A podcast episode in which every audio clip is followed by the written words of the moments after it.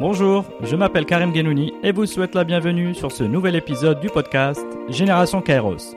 L'objectif de ce podcast est de décortiquer et partager les histoires inspirantes des modèles de réussite au Maroc et dans le monde, dans tous les domaines. Le Kairos est un concept d'origine grecque qui signifie le moment propice, l'instant T où il faut saisir l'opportunité, avant et trop tôt et après trop tard.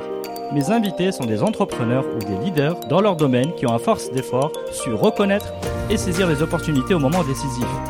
À travers leurs témoignages et une conversation sans filtre, je chercherai à mieux comprendre leur parcours, leur personnalité et les habitudes qui les ont aidés à réussir. Bonne écoute sur Génération Kairos.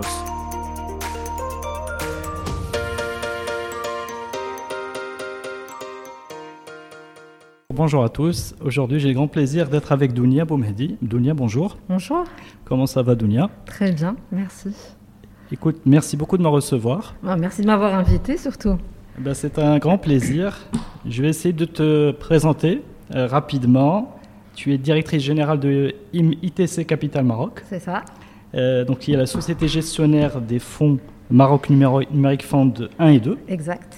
Donc, c'est un fonds institutionnel de capital risque, Oui, public-privé, spécialisé dans le domaine des nouvelles technologies. Majoritairement. On, on aura l'occasion de, de le spécifier par la suite. Très bien. Avec une vingtaine d'investissements, je crois. Euh, 17 avec le premier, 3 avec le second actuellement. Voilà. Et vous accompagnez des entrepreneurs et des sociétés à fort potentiel. Exact. Donc moi j'ai calculé que c'était des dizaines à centaines de millions de dirhams quand même, Oui, avec des, euh, effectivement des ambitions également à l'international. exact. Alors les tickets euh, de ce que j'ai vu d'investissement sont entre 1 à 10 millions, Oui. Pour une prise de participation de 10 à 40% sur un horizon euh, de 3 à 5 Minoritaire, ans. on dirait une participation Minoritaire. minoritaire. Voilà, avec euh, l'objectif d'une sortie Exact. euh, au bout de ce terme, avec une revente à un tiers. Un tiers euh, fondateur ou, euh, ou autre. Très bien. Donc voilà l'activité. Avant de passer à notre, à notre petite conversation, je voudrais remercier Mariam Skhalaji, donc qui m'a soufflé ton nom. Oui, Et, euh, et je voulais dire aussi, donc je vais faire un peu d'autopromo pour Génération Kairos. Donc c'est un podcast qui souhaite inspirer et encourager finalement la prise d'initiative et partager quelques clés sur l'art de saisir des opportunités. Alors bien entendu, cet art-là, il va se nourrir et prendre euh, sa source dans différentes racines Mhm. l'excellence, l'obsession, le travail, la patience, la résilience, le talent, la prise de risque, le timing et bien entendu la chance. Toutes les valeurs que l'on retient nous dans l'étude d'un dossier. voilà. Ok, bah c'est parfait. Et en fait, moi j'ai retrouvé quelques-unes de ces valeurs dans ton parcours. Ouais. Et j'aimerais, voilà, c'est pour ça que je suis ravi de te recevoir, pouvoir en discuter avec toi. Donc il y a l'excellence dans le private equity. Donc c'est un milieu de la finance qui est très exigeant. Oui. des personnes très intelligentes qui ont de- des modèles bien déterministes, compliqués. Euh, quand je parle de modèles, c'est le modèle Excel, etc. hein, J'y fais référence. Et qui ont l'art de faire dire aux chiffres euh, ce qu'ils souhaitent. Bah, c'est le génie d'Excel, hein, on peut lui faire parler, on peut le faire parler comme on le souhaite. Voilà. Alors, donc, dans ce milieu-là, c'est un milieu où la compétence technique ne peut pas être feinte, la performance est modélisée, elle est presque prédictive, et la réussite ne peut pas être simulée. Donc là, voilà vraiment le milieu dans lequel tu t'es distingué. juste, je, voudrais, je voudrais juste amener une petite nuance. Mhm. Aujourd'hui, nous, on est un fonds d'amorçage, donc on, on intervient vraiment en amont des, euh, dans les projets qui sont présentés. Et au-delà de tous ces, euh, ces éléments que tu cites, il y a aussi le capital humain, nous, qui est une, qui est une part très, très importante euh, de notre business. C'est-à-dire on mise beaucoup, parce que c'est de l'amorçage, des fois il n'y a pas grand-chose et on n'a pas de visibilité euh, réelle sur les revenus futurs. Donc euh, la qualité de l'équipe qui porte le projet Mhm. est, euh, est très importante dans l'analyse de nos dossiers. Alors, bien sûr, mais là, moi, je parlais de ton parcours. Ouais, ouais, non, mais voilà, mais moi je te ramène. euh, Oui, tu des- as- ouais. Alors, je vais y arriver à cette dimension humaine, Ok. qui, euh, j'ai compris, qui, qui était euh, assez chère. Oui. Donc, alors, deuxième, deuxième élément, c'est que tu es une des rares rôles modèles au féminin au Maroc. Je ne sais pas si cette étiquette te convient. Ouais, il y en a Donc, pas mal. Donc, il y a, y a- il y a quand même que trois femmes à la tête d'un fonds d'amorçage, Oui. si on prend que ce, ce Oui, oui, oui, tout à fait. Et, et donc, tu es une de ces rares personnes-là, avec ta propre sensibilité, et certainement une source d'inspiration pour des, des jeunes filles ou jeunes femmes qui souhaiteraient imposer leur marque dans ce secteur. Oui. Et euh, ensuite, tu es membre central et actif qui a vu la naissance et le développement de l'écosystème entrepreneurial Ouais. et capital risque. au Maroc, avec les structures d'incubation et d'accompagnement, d'accélération, est certainement une source d'apprentissage pour mieux comprendre et orienter des porteurs de projets d'aujourd'hui vers du financement. Et, et vous avez eu la chance vraiment de toucher, ou tu as eu la chance de toucher vraiment à plusieurs euh, secteurs, Ouais. la fintech, l'agritech, la marketplace, le gaming, Ouais. le e-learning, Ouais. et j'en passe. Et enfin, tu, tu racontes que tu as trouvé ta vocation en 2011. Et ce que j'ai- compris, c'est que tu voulais pas te cantonner dans, dans un rôle d'actionnaire, mais d'aller plus au contact des entrepreneurs. Mhm. Alors, tu as, tu as évoqué l'image de manager d'artiste, ce que j'ai vu. Et quand je dis au contact, c'est vraiment le, le bon mot, parce qu'il faut à la fois trouver les bons mots, pour, les bons moyens pour les accompagner, mais aussi pour, la- pour les aider. Oui, On, est, on rentre vraiment dans la psychologie, parce que aucun créateur ne ressemble à un autre. c'est clair. Et donc, des fois, j'imagine que tu as de belles histoires à raconter, sans trahir de secret, bien entendu, Bien mais dire comment on arrive à orienter un, un jeune créateur d'en- d'en- d'entreprise vers la bonne ambition ou le bon discours. Et euh, donc, avec ce rôle de mentorat, de conseil et de suivi. Mhm. Et donc, tout cela, euh, pour moi, a révélé chez toi un désir d'un plus grand impact. Oui. Au-delà de la, de, de la, du retour sur investissement, En fait, ça va de pair, hein, on ne peut pas dissocier les deux. Dans le métier actuel, vraiment, on ne peut pas dissocier les deux.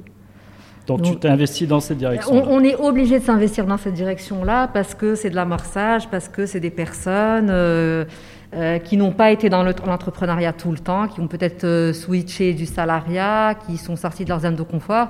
Donc il y a un accompagnement euh, personnel qui est important et qui va de pair pour, les, pour qu'ils se révèlent dans le projet qu'ils présentent et qu'ils aient toute leur potentialité pour y arriver. Très bien. Ben écoute, pour toutes ces raisons-là, je suis ravi de t'avoir, pouvoir en discuter. Ouais, c'est gentil, merci beaucoup. Eh Vous bien, partagé. très bien. Ben, ben, écoute, est-ce qu'on peut démarrer par... tu as grandi au Maroc? Oui, alors euh, moi en fait euh, j'ai fait un parcours euh, pour moi qui est relativement classique, donc un bac D en mission française, donc par la suite j'ai fait une école de commerce que j'ai complétée par deux masters en finance à l'étranger. Et voilà, moi en fait, je suis, si tu veux, je suis un mix de, de la mission, mission française, euh, euh, bande d'école française aussi, mais Mhm. j'ai, enfin, tout le primaire, je l'ai fait en, en école, euh, en école marocaine euh, publique et Mhm. publique et privée. À Casa Tu as grandi à Casa? J'ai grandi à j'ai grandi à Casablanca. Donc euh, suite école de commerce. Bon, bien sûr, euh, euh, on est 94, donc après euh, le bac, on se dirige euh, naturellement vers euh, vers ces voies-là parce que euh, bon, à l'époque, il n'y avait pas 36 000 voies. Il fallait être soit médecin, soit avocat, et moi, c'était des métiers qui me plaisaient pas nécessairement, donc j'ai voulu m'essayer à ça. Mhm. Et, euh, et en parlant de, de rôle modèle, bon, au début, euh, quand on démarre, bon, on est toujours, euh, on est toujours attiré par des profils qui nous sont très proches. Mhm. Donc moi, j'ai, on, est une fratrie de, de- de- de trois enfants. Donc il y avait mon frère qui était déjà dans la finance. Il y a toujours cette envie de ressembler au plus grand pour passer plus de temps, pour, pour essayer de s'en rapprocher le plus. Et donc j'ai embrassé naturellement cette, cette, cette orientation, cette orientation vers la finance. Donc, euh, j'ai commencé en banque d'affaires, la première banque, Mhm. banque d'affaires privée qui était Upline. Et par la suite, donc, j'ai rejoint euh, CDG Capital euh, pour euh, être dans l'équipe de, de fonds de capital, fonds de capital développement, où j'y suis restée pendant, pendant sept ans. Un petit break de deux ans. Alors, sans vouloir t'interrompre, Oui, tu vas un peu trop vite, mais tu, tu, tu pars directement, c'est ça, dans cette carrière de finance, mais est-ce qu'il n'y avait pas, est-ce que tu peux juste te remémorer? Est-ce Ouais. que tu avais, euh, je sais pas, des, des- des désirs, des aspirations euh, de, de, de cet âge-là, tu vois, et euh, que, tu, que tu retrouves aujourd'hui? Honnêtement, on ne va pas, on va pas se raconter d'histoire. Euh, Quand on démarre ce genre de choses, Mhm. Et quand on va sur la finance, on n'a pas réellement une grande visibilité sur la suite. Euh, c'est juste que euh, peut-être que moi je suis de nature euh, très pragmatique et cartésienne. Donc les chiffres m'ont toujours plu. Mhm. Et le fait que qu'on ait des choses tangibles et euh, des choses que l'on peut prévoir, c'est quelque chose qui, qui me parlait beaucoup. Donc ça a été vraiment une voie une voie naturelle. Après, j'ai découvert, honnêtement, moi j'ai commencé en, en- en banque d'affaires et j'ai commencé à découvrir l'activité de private equity parce que dans, au sein de cette banque d'affaires, j'ai assisté à la naissance d'un des premiers fonds technologiques de private equity qui était à l'époque Upline Technology. D'accord. Et donc, j'ai commencé à participer un peu avec les équipes sur l'étude de dossier. Et déjà, c'était un métier qui me plaisait. Donc, on n'était pas dans le corporate classique. Mhm. Donc, il y avait des due deals, il y avait tout cet aspect euh, technique qui se faisait. Mais il y avait quand même une rencontre avec les fondateurs pour voir ce qu'ils devaient faire de leur projet, comment euh, l'entrée d'un fonds peut changer la, la trajectoire de leur, euh, de leur parcours professionnel. Donc cet accompagnement avec impact commençait à déjà euh, à être perceptible. Mhm. Euh, donc par la suite, ça s'est largement avéré quand j'ai rejoint les équipes de CDG Capital, donc là où c'était euh, plus des fonds de capital développement. C'était un peu autre chose Mhm. parce qu'on intervenait dans des choses qui étaient beaucoup plus structurées. Et en fait, le fonds n'était vraiment qu'un qu'un vrai accélérateur pour des expansions à l'international. C'est vrai que c'était plaisant parce que c'est des secteurs d'activité différents, euh, des équipes managériales différentes. Et, euh, mais c'était vraiment dans des choses structurées où tout était là. Et en fait, euh, l'apport d'un fonds était vraiment euh, financier et était relatif au métier. Il n'y avait pas vraiment un, un accompagnement des, des équipes managériales, à part quand il y avait des, euh, des opérations de transition ou de transmission, Mhm. euh, de transmission familiale euh, dans, le- dans le financement de certains projets. Mhm. Donc quand moi j'ai fait ce break-là après 7 ans à CDG Capital, j'ai j'ai quitté le Maroc pendant deux ans. Et donc je Mais reviens... Excuse-moi, pourquoi tu étais déjà rentré la première fois? Euh, la première fois, je suis rentrée naturellement parce que moi, je suis euh, quelqu'un qui, qui est très famille Mhm. et euh, le fait de rester proche de ma famille était quelque chose qui, qui avait du sens. Euh, ça, ça a toujours été comme ça. Et c'est vrai que j'avais pas envisagé de faire une. Tu de- rentrais une- directement. Je suis rentrée. En fait, après, je- en fait, j'ai fait l'échange, donc je suis rentrée directement et après, je suis repartie. Mhm. Après mon master pendant deux ans, je suis revenue. Et euh, donc j'avais fait déjà mon stage en banque d'affaires et c'est là où j'avais eu mon premier job en- à, à cette même banque d'affaires-là. Et donc moi, le retour au noyau familial est quelque chose qui est très important. C'est ce qui me permet vraiment de, de me recentrer et j'ai besoin de ça pour, euh, pour avancer. Peut-être que les choses auraient pu se passer différemment si euh, j'étais restée là-bas, mais moi j'ai besoin de, j'ai besoin d'être ancrée euh, dans ma famille pour, euh, pour avancer. Donc, euh, l'option de rester, euh, de rester à l'étranger m'avait un peu effleuré l'esprit parce que tout le monde me disait que c'était important, qu'il fallait y Mm. passer, que, ça- que faire ses premières armes à l'étranger était, était bien. Mais j'ai suivi mon instinct et j'ai préféré, et j'ai préféré rentrer. Et euh, donc, je vous disais, donc, le, Donc là, il y a le retour le après retour après euh, un petit break de deux Mhm. ans à l'étranger, où j'ai dû, j'ai dû quitter le Maroc parce que mon, euh, mon mari avait eu des, euh, de nouvelles positions à l'international. Et euh, pour moi, c'était c'était bien de, de faire Mhm. cette coupure-là. Et euh, d'ailleurs, j'étais enceinte de mon deuxième enfant, donc euh, tout était là pour faire un petit break. Mhm. J'ai fait ça pendant deux ans et puis après, bon, il fallait que je rentre. Au bout d'un moment, on, voilà, on a besoin de, de revenir à la vie active. Mhm. Et, euh, et donc je reviens au Maroc et bon, je voulais pas revenir à. De toute façon, c'était pas, c'était pas une option de rejoindre le poste là où j'étais. Et, je- et de toute façon, c'était pas, c'était pas l'objectif. Et j'avais voulu euh, refaire du private equity, mais de façon différente. Mhm. C'est-à-dire, moi, j'étais sur la partie développement. Et euh, c'était à l'époque où, les, où cet accompagnement et le, le début de l'entrepreneuriat commençaient à faire son, son apparition au Maroc. Mhm. Et donc, je me disais que ça serait bien de faire partie de ce début d'expérience. Et c'est là où euh, j'avais postulé de la façon la plus naturelle. J'avais envoyé à pas mal de fonds d'investissement euh, d'amorçage risque. Et euh, donc j'avais envoyé à MNF, c'était vraiment un envoi de, de façon très classique, j'avais postulé sur LinkedIn Mhm. et été appelée quelques jours après pour passer les Alors entretiens. postuler auprès de qui? Alors en fait, il y, avait une, il y avait une annonce qui a été publiée sur LinkedIn par le- l'ancien directeur général du fonds. D'accord. Et euh, moi, je suis tombée par hasard sur cette annonce-là qui m'avait plu. Et donc, j'ai postulé et j'ai été appelée quelques jours après. Et les choses se sont faites très naturellement. Donc, j'avais rencontré cet ancien directeur général euh, de fonds. Après, j'ai rencontré le président de ce fonds-là. Et j'ai dû rejoindre la structure euh, peut-être deux semaines plus tard. Ok. Et donc le, le fonds, il avait quel, quel âge Il démarrait. Il démarrait. Il d'accord. démarrait. En fait, il venait d'être créé, euh, c'est-à-dire la structure juridique du fonds et de la gestion était mise en place.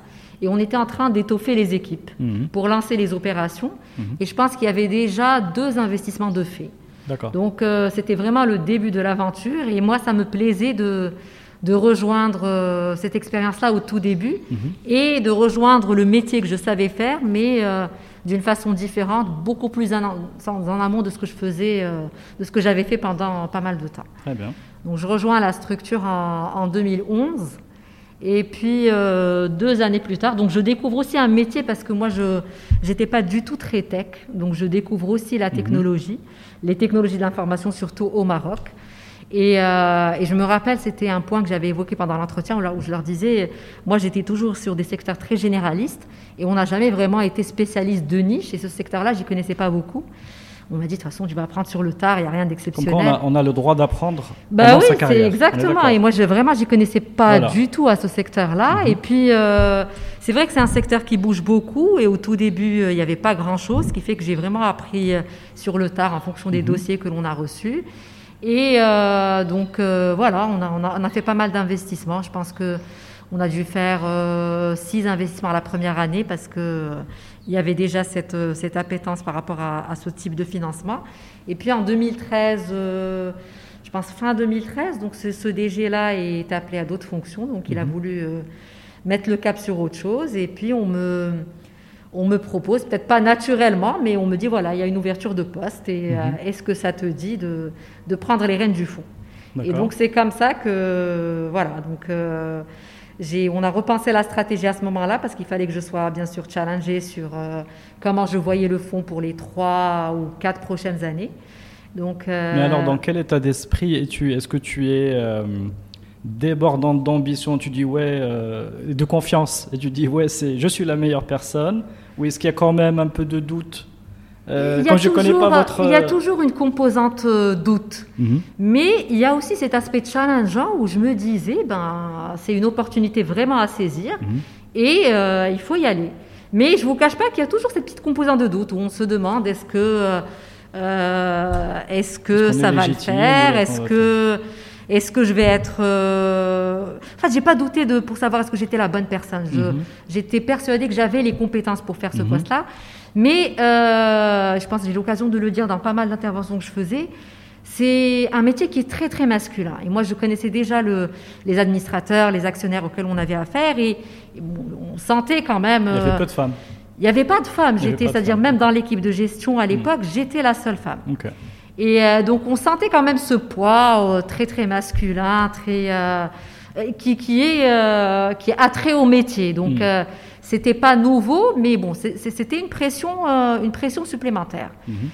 Donc j'ai fait le taf, on a, j'ai présenté la stratégie qu'il fallait, euh, ils ont euh, été en confiance par rapport à ce que j'ai présenté, et donc l'aventure a commencé en, l'aventure a commencé en 2014. Mais voilà, il y, a, bien sûr cette, euh, cette composante travail où, comme c'est une nouveauté, parce que à l'époque, on n'avait pas l'habitude d'avoir des femmes à la tête de fonds, enfin, du moins au Maroc, mhm. à la tête de fonds d'investissement. Donc, euh, il fallait travailler euh, davantage pour, enfin, pour, déjà pour les conforter dans leur choix, pour le dire, voilà, vous n'êtes pas planté, finalement, vous avez, vous avez misé sur, le, sur la bonne personne. Et bien sûr sur la durée, parce que eux, ils me connaissaient en tant que directeur investissement, mais il mhm. fallait leur leur montrer que, en termes de capacité managériale, eh ben, j'étais, je pouvais faire le taf et j'étais également mmh. la bonne personne. Donc, il fallait conforter ces, euh, ces personnes que j'avais autour de moi et les, et les apaiser par rapport à leur choix. Mmh. Et donc, il y a une composante travail euh, importante. Composante travail vis-à-vis d'eux, parce que c'est une gouvernance quand même qui est assez stricte. Et euh, aussi par rapport aux entrepreneurs, parce que je ne vous cache pas que même les entrepreneurs euh, marocains, mhm. euh, les, hommes entrepreneurs, aussi n'étaient pas très habitués à avoir des, femmes en face quand ils venaient euh, présenter leur, leur, leur, leur dossier. Alors raconte-nous comment ça se passe, si tu permets, 2011, 2012. Comment arriver ces premiers dossiers Et du coup, cette approche de l'entrepreneur fond, mm. comment, comment, comment elle se passait pour justement pouvoir ressentir un peu ce alors en fait, nous, on a un process qui est très, euh, qui est très clair. Déjà, on a un trafic naturel que l'on recevait parce que on est basé au sein du technoparc, donc il y avait mhm. quand même à l'époque euh, pas mal de choses qui se passaient au technoparc. Il y avait quand même de euh, les, les, principes principale composante de l'écosystème était basée au technoparc. Donc il y avait quand même un trafic naturel qui, qui mhm. était reçu.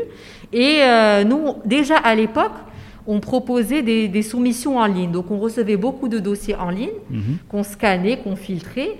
Et puis une fois qu'on sentait qu'il y avait euh, une opportunité qui pouvait être intéressante pour le fonds, et bien à ce moment-là, on recevait les entrepreneurs. C'est-à-dire, il y a un premier scan qui se fait en ligne, mhm. et puis après, euh, il y a des réunions physiques qui se font avec les entrepreneurs. Et donc en ligne, bon voilà, tout se passait euh, très correctement, mais on sentait quand même enfin très peu, c'est-à-dire je ne vais pas tomber dans des clichés ou stigmatiser ou quoi que ce soit, mhm. mais on sentait quand même que quand on avait des, des, hommes en face et qui devaient être reçus euh, à la première séance, donc euh, voilà, ils se posaient la question. Euh, ils étaient, enfin, il y en a même qui disaient clairement qu'ils n'étaient pas habitués. C'est ça, c'est il y en a même qui, que ça bousculait, d'autres qui n'étaient pas très, qui n'étaient pas très à l'aise, qui leur faisaient quand même un, un petit moment pour être vraiment dans le, euh, pour être vraiment dans le truc. Mhm. Donc euh, voilà, donc ça a été un travail, euh, un travail à faire au quotidien, à, à les mettre à l'aise, à, recadrer ceux qui devaient être recadrés gentiment, mhm. et et puis et puis après, je pense que les choses se sont fait plus naturellement, et même il y a eu il y a eu aussi le fait qu'on recevait aussi des entrepreneurs un peu plus éduqués d'un niveau, euh, d'un niveau d'éducation euh, assez, enfin, assez élevé et assez correct pour comprendre que voilà, c'est pas, c'est pas une fonction euh, de genre qu'on pouvait avoir des hommes, des femmes, et puis au final que, que les choses se passaient bien. Ok. Donc là, tes, premières, tes premiers contacts, c'est ça, avec les, avec les, les entrepreneurs, et tu prends la tête du, du fonds. Exact. Qu'est-ce qui va finalement, parce que tu as dit que toi-même tu avais proposé la stratégie du fonds, d'une mhm. part, qui a été, qui a été approuvée. D'autre part, tu avais l'écosystème marocain qui, qui, qui change, hein, qui, qui, bouge. Et là qui s'accélère, mais, mais, qui changeait déjà à l'époque. Et euh, moi, ce qui m'intéresserait là-dedans, c'est dans, dans, ces tendances, c'est comment c'est euh, opéré, comment s'est transformé cette relation avec les, euh, avec les, les entrepreneurs, ou plutôt comment s'est transformé l'apport du fonds c'est-à-dire, euh, peut-être qu'au départ, il y avait juste cette, euh, cette capacité d'analyse, c'est ça, du dossier, puis de son approbation. Après, est-ce que ça, ça, a évolué petit à petit En fait, il n'y a pas. Vers une euh, approche plus humaine. pas. Comment je vais vous expliquer ça? Moi, j'ai pas transformé le métier. C'est-à-dire, il y avait déjà des process qui étaient mis en place, mhm. donc que j'ai que j'ai peut-être amélioré. que, où j'ai établi un peu plus de proximité, parce que dans les premiers investissements, et peut-être même sur les premiers échecs que l'on a, vu, que l'on a fait sur les, euh, sur les premiers investissements. Donc on s'est rendu compte qu'il faut vraiment mettre en place beaucoup d'accompagnement de proximité. Et je vous parle d'une époque où nous, on intervenait, il n'y avait pas de structure d'accompagnement. Donc c'est-à-dire des fois, on tombait sur des super idées mhm. qui sont portées par des super fondateurs, mais que les briques autour n'étaient pas encore complètes. Donc quand on parle de structure d'accompagnement au pluriel, c'est tous les fonds d'incubation pas, pas les fonds, les structures d'accompagnement, c'est-à-dire tout ce qui était euh, incubation, accélération. C'est-à-dire elles n'étaient pas encore là à mhm. l'époque. Il y en avait quelques-unes, mhm. mais aussi qui se cherchaient et qui euh, cherchaient le modèle et qui étaient aussi au commencement. Mais nous, on s'est rendu compte que cette partie d'accompagnement, vraiment de proximité, était hyper importante parce que euh, il fallait les euh, sensibiliser au fait d'avoir une structure complémentaire, où des fois on avait des fondateurs qui avaient la super idée, mais qui se disaient qu'ils allaient faire tout. Mm. Alors que dans le succès d'un projet, on ne peut pas tout faire, on ne peut pas tout maîtriser. Mm-hmm. Il faut savoir s'entourer. Donc, c'est des choses qui, qu'on introduisait vraiment au fur et à mesure euh, dans, le, dans le travail que l'on faisait pour faire un point sur la, sur la structure, pour faire un point sur, euh, également sur l'exercice financier, parce que euh, aussi à l'époque, la sensibilisation par rapport au à la présentation financière de projet n'était pas vraiment à, son top. Donc on mhm. faisait vraiment un travail, euh, si vous voulez, le travail d'incubateur et d'accélérateur qui finalement n'était pas le nôtre, on le faisait à l'époque parce qu'il n'y en avait pas assez. Il y avait, je pense, à l'époque que le réseau Entreprendre Maroc qui était là. Il y avait aussi le Centre marocain d'innovation euh, également qui était présent.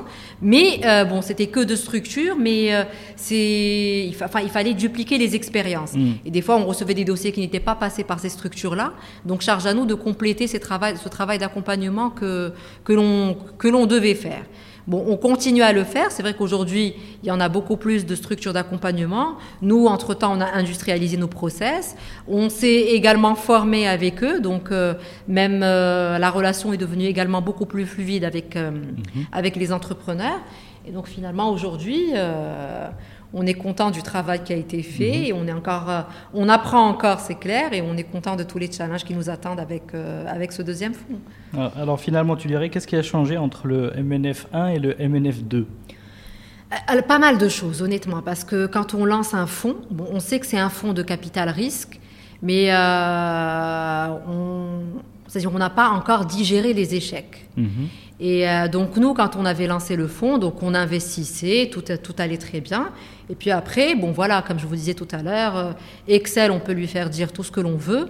Euh, après, il y a des choses que l'on ne maîtrise pas. Mhm. Il, y a, il y a des entrepreneurs qui peuvent partir en vrille, il y a des, euh, des données marché que, qu'on n'imaginait pas, par exemple des, gros, euh, des grosses structures qui arrivent sur le marché international qui ont beaucoup plus de, de capacités financières que le fondateur et, et que, enfin, que le fondateur et le fonds que, que les actionnaires et que nous, on n'arrive pas à suivre. Donc il y a pas mal de choses qui se sont passées. Il y a par exemple des, le fait que l'on ait des entrepreneurs peut-être qui n'est pas qui n'était pas totalement dédié aux, activités qu'il faisait. Mhm. Donc ça aussi, c'est des choses que l'on a verrouillées dans, dans le second fonds. Donc finalement, c'est des échecs qui nous ont servi, sur lesquels on a capitalisé, et donc on a appris avec. Et donc dans le second fonds, c'est des choses, euh, c'est des choses que l'on a fait, euh, que l'on a fait différemment. Et moi, cette notion d'échec, pour moi, est très importante parce que mm. euh, si on fait ce métier-là, c'est pour en faire. C'est-à-dire, il ne faut pas avoir peur de dire, euh, voilà, on a investi dans une telle participation et ça n'a pas marché. Alors, juste pour comprendre et bien, et bien toucher du doigt ce que tu dis, oui. quand on parle d'échec, c'est on a mis un ticket oui. de ce qu'on disait peut-être, allez, disons, un million. On met un ticket, quelle que soit la taille. quand c'est la perte, c'est de la perte sèche. Voilà, donc c'est vraiment de la perte sèche. Oui, il y a, il ne faut pas le prendre personnellement. Du tout. C'est ça. Ben, c'est pour faire toucher du doigt vraiment non, que non, c'est important. C'est important de nuancer. Mm. Il y a eu des échecs qui ont été faits où il y a eu des pertes d'investissement. Bon, des fois, c'est vrai que on, a, on a peut-être perdu la mise euh, totale. Des fois, on n'a pas fait de plus-value, c'est-à-dire on a récupéré que notre ticket. Euh, et, euh, et c'est des choses qu'il faut intégrer. Parce que dans ce type de fonds, ce qu'il faut comprendre, c'est très mathématique. C'est-à-dire mhm. on ne fait pas 20 investissements pour avoir 20 pépites. autrement, tous les fonds de capital risque auraient carburé depuis très longtemps et tout le mhm. monde aurait eu la recette. Et, mhm. et voilà, il n'y aura pas de mystère dans le métier. Mais il faut, il faut en faire peut-être 10 et avoir deux qui vont récupérer toute la casse qu'il y a eu sur les autres. Et du coup, et quand je vous dis mathématiques, c'est vraiment le cas. C'est-à-dire, il faut en faire beaucoup hmm. pour avoir ces pépites-là. Et c'est nous, euh, le, enfin, la chose à laquelle on a été confronté, c'est qu'on avait un fonds avec une taille capée d'investissement hmm. et on était les seuls. Hmm. Donc, quand on recevait beaucoup d'entrepreneurs et qu'on faisait nos travaux de scan, bon, bien sûr, il y a des entrepreneurs qui n'étaient pas contents parce qu'ils n'étaient pas, parce qu'ils n'étaient pas satisfaits ou là, ils n'avaient pas eu le ticket qu'ils voulaient. Et euh, on a eu à gérer aussi cette partie-là parce que on a, on a eu des détracteurs, des entrepreneurs qui n'étaient pas contents, euh, qui ont peut-être cassé du sucre sur le fond.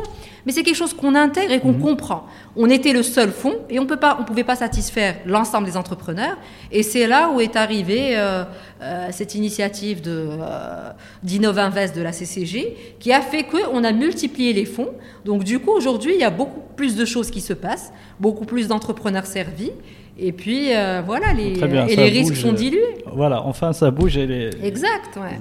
elle est intéressante cette notion de risque. comment tu arrives à évaluer, sans rentrer dans les critères financiers, mais c'est tout un art de bien, de bien apprécier le risque. Comment toi tu Écoutez, le nous, euh, enfin, moi ce que je fais, c'est qu'on essaie d'avoir des risques maîtrisés en mhm. fonction des données que l'on a à cet instant T. Hmm. C'est-à-dire aujourd'hui, quand on a une opportunité d'investissement, euh, on essaye d'évaluer, comme je vous ai dit, nous, la composante euh, fondateur et la composante humaine est très très importante. Hmm. Donc euh, on essaie vraiment de passer beaucoup de temps avec le, avec le fondateur, savoir s'il maîtrise son projet, valider aussi la, la technicité et la robustesse de la plateforme qu'il présente, hmm. voir si l'équipe est complémentaire, si les choses se passent bien déjà en interne, et après on évalue le marché. Bon, généralement, on n'est pas toujours dans de l'exceptionnel. C'est-à-dire, nous, ce qui nous aide aujourd'hui, c'est-à-dire quand on dit que la rupture d'innovation est importante. Hmm. On, ne réinvente pas la roue. Il faut arrêter de, de hmm. dire qu'on mise sur des choses qui sont euh, qui se sont jamais passées. Oui, c'est pas, des innovations. C'est pas des innovations. C'est des choses qui existent certainement à l'international hmm. et qui ont été adaptées à, localement par rapport à la culture marocaine, par rapport au marché marocain. Donc on a toujours un peu ce benchmark et cette avancée de comment le dossier pourrait évoluer parce qu'il y a des tendances à l'international qui se sont confirmées ou qui ont prouvé que ce concept-là marchait. Donc on se dit qu'avec euh, la conjugaison de tous ces facteurs-là, il y a toujours, euh, on est sur des risques maîtrisés, plus ou moins. Mais on n'est pas sur une totale maîtrise de risque. Parce que autrement, ce métier, encore une fois, n'existerait pas et euh, et il n'y aurait pas eu de la casse. Et ce que je dois peut-être souligner, c'est que vous, au moins, vous prenez le risque. Eh bien oui. C'est ça, Et c'est très bien de le dire parce Voilà. que nous, au moins, on prend le risque. Voilà. Et peut-être que d'autres structures ne le prennent pas. Mais nous, on- moi, je pense que MNF a été quand même très précurseur. Mhm. Parce qu'il a été dans ce métier-là bien avant tout le monde. C'est vrai que euh, c'était quand même un partenariat public-privé. Ça a été à la, la genèse à l'époque de, de Sichemi. C'est lui qui avait lancé ce, qui avait lancé ce fonds-là avec euh, Monsieur Balafrège aussi qui était à la tête, euh, qui était à la tête du Technoparc. Donc, on a été précurseur. Et c'est vrai que des fois, on on peut être précurseur même dans les opportunités d'investissement où, où l'on va. Et des fois, on s'est rendu compte que le marché n'était pas prêt. Mais vous savez, c'est, euh, enfin, tu sais, c'est pas des choses que l'on prévoit à l'avance. Oui. C'est, il faut se lancer pour euh, évaluer un peu, pour évaluer vraiment concrètement le risque. Très bien. Parce qu'au début, bon, on n'a pas toutes les données pour, euh, pour, le, pour l'évaluer. Tout à fait. Et euh, une étude de dossier jusqu'à jusqu'à la prise de décision, ça prend combien de temps à peu près? Et on a été précurseur même sur Mhm. ça. Moi, j'insiste pour le dire. C'est que euh, peut-être au tout début, euh, on a mis des process tels que de bout en bout, c'est-à-dire du premier contact jusqu'au déboursement des fonds, on est sur une moyenne de 4-5 mois. Ok. Et c'est euh, et c'est quand même un, Un bon benchmark, on va dire. C'est- un bon benchmark et c'est très louable et c'est et c'est très correct comme délai. Si vous voulez, pour avoir un benchmark dans des fonds de capital développement, par exemple, Mhm. on peut être sur des études de dossier ou sur, sur des délais d'études Mhm. qui peuvent aller jusqu'à 12-18 mois. Ok. Euh, c'est beaucoup plus long. Mais là, nous, on a intégré le fait qu'on a affaire à des startups qui n'ont pas les reins solides pour tenir très longtemps. Et c'est un marché où euh, c'est à celui qui ira le plus rapidement. C'est-à-dire cette avancée est importante. C'est-à-dire c'est celui qui va aller le plus rapidement et qui prendra de l'avance, qui pourra, qui pourra faire la différence.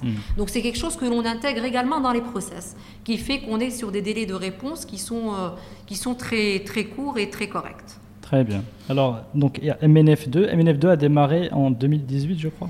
MNF2 a été closé en 2018 et a démarré raisonnablement ce- ses investissements ben, il n'y a pas longtemps. Il faut dire que bon, on a commencé l'étude do- des dossiers à cette époque-là, donc il y a quand même un, un travail de scan, de réception de dossiers, de présentation de dossiers au comité. Et puis là, donc on a, on a closé nos premiers investissements. Ben, ben, ben alors on, va, on a closé les deux premiers pendant le confinement et le dernier, là, il n'y a pas longtemps. Très bien. Ben, on, va, on va en parler euh, peut-être un peu plus tard. Ouais. Mais, euh, mais avant, j'aimerais bien aussi re- euh, retourner sur cette phase de transition Mhm. du, du secteur de capital risque dans son ensemble. Tu Ouais. parlais de la CCG euh, euh, tout à l'heure, c'est ça? Que- que- quels sont les, Comment le marché un peu a, a évolué entre euh, 2016 et, et avant l'accélération Covid? Alors, Parce que, est-ce qu'il y a eu. Moi, j'aimerais premièrement savoir est-ce qu'il y a beaucoup plus de velléité d'entrepreneuriat chez les jeunes au Maroc? Tiens, Mhm. c'est une question, par exemple. Mhm. Est-ce qu'on ressent ce, ce- ce changement de culture? Ouais. Et donc, est-ce qu'il y a beaucoup plus de gens qui veulent prendre le risque Mhm. Pour se lancer Oui. Tu vois, ce type de. Alors en fait, au début, nous, quand on, euh, quand on a commencé nos opérations, il y avait des structures qui étaient là, des structures d'accompagnement, et je veux insister sur ça, Mhm. qui ont fait un, un travail de sensibilisation et d'éducation de marché euh, impressionnant.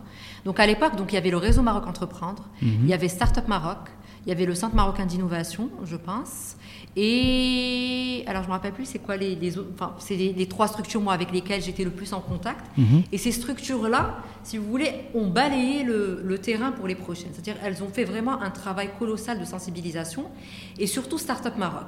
Parce que Startup Maroc, en fait, qu'est-ce qu'elle faisait? En fait, elle, elle faisait des appels à manifestation de, de projets Mhm. et elle recevait les jeunes entrepreneurs. C'est-à-dire c'était des jeunes qui étaient encore sur des bancs d'école et elle faisait des bootcamps à l'époque. C'était totalement innovant. Nous, on, euh, Mhm. ça se faisait pas euh, au Maroc. Et donc, il y avait un accompagnement de 3-4 jours et après un, pi- un pitch des, des entreprises qui ont été sélectionnées. Et c'était des choses qu'ils faisaient vraiment à grande échelle Mhm. et dans toutes les villes.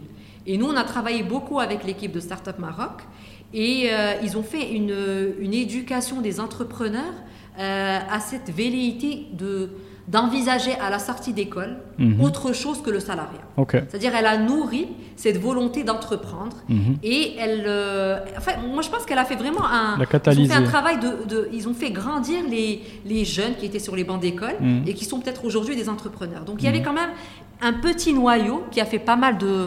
Qui a fait pas mal de pas mal de choses par rapport à, la sensibilisation au code, par rapport à l'entrepreneuriat, par rapport à, à la façon de monter le, les projets, par rapport à l'éducation de pitcher, euh, et par rapport au, au fait, et c'est ça qui était très important, et c'est ça qui a nourri cette nouvelle génération d'entrepreneurs, que on ne pouvait pas tous être salariés au bout du compte à la sortie d'école, Mm. et que c'était important d'aller vers des choses d'entrepreneuriat. Et euh, c'est- c'est vraiment une éducation qui manquait à l'époque dans les bancs d'école et dans les universités, et que eux ont initié.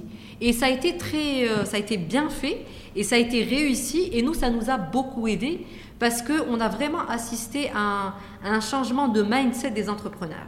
C'est-à-dire, autant si vous voulez, au début, on recevait des gens qui, euh, qui ont rêvé l'entrepreneuriat, c'est-à-dire, voilà, ils ont une idée, Mhm. mais euh, finalement, ils n'ont rien du tout. Et qu'avec ces structures d'accompagnement qui étaient à l'époque présentes, eh ben, le, le changement a commencé à, à s'opérer.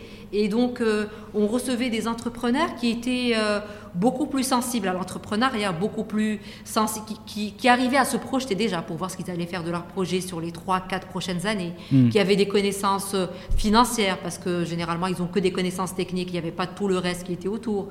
Donc, ils ont fait quand même une éducation de marché qui nous a, nous, beaucoup aidés. Et par la suite, donc, il y avait d'autres structures d'accompagnement qui sont venues.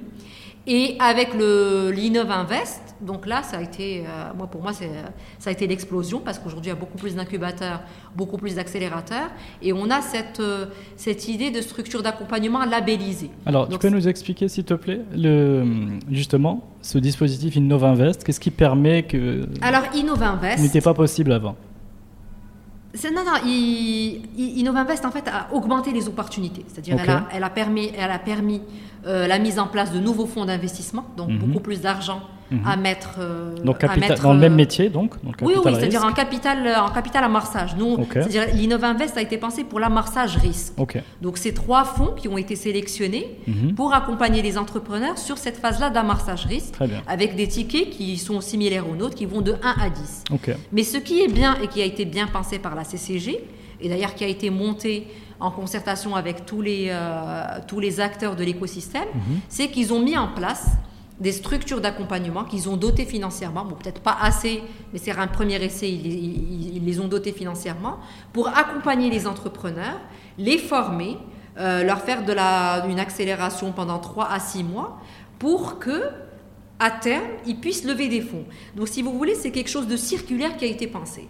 Donc, si vous voulez, les entrepreneurs devaient arriver aux structures d'accompagnement, faire l'accompagnement nécessaire, être accompagnés avec une première sélection de ces incubateurs accélérateurs qui sortaient les meilleures startups qu'ils avaient reçues Mhm. pour permettre à ces entrepreneurs-là d'être présentés à des fonds d'investissement, idéalement ces trois fonds d'investissement. Donc si vous voulez, c'est circulaire et l'un se nourrit de l'autre. Mhm. Donc nous, euh, euh, notre, enfin, ce qu'on souhaite, bon, aujourd'hui ça commence à être fait, c'est qu'on en sorte beaucoup plus de ces structures d'accompagnement pour qu'il y ait beaucoup plus d'investissement de, notre part. Aujourd'hui, c'est pas notre seul canal de sourcing parce Mhm. que euh, maintenant il y a un peu plus de compétition. Donc euh, pour se démarquer, nous on n'est plus les seuls, donc il y a deux autres fonds. Mhm. Donc il faut quand même aller chercher la pépite. Donc il y a aussi une démarche volontariste qui se fait aujourd'hui, qui n'était pas euh, très présente ou très, euh, très active quand on est un seul opérateur sur le marché, mais que là on a activé parce que c'est la recherche de la pépite, c'est la recherche de, la meilleure, de la meilleure entreprise. Nous on est un fonds spécialisé.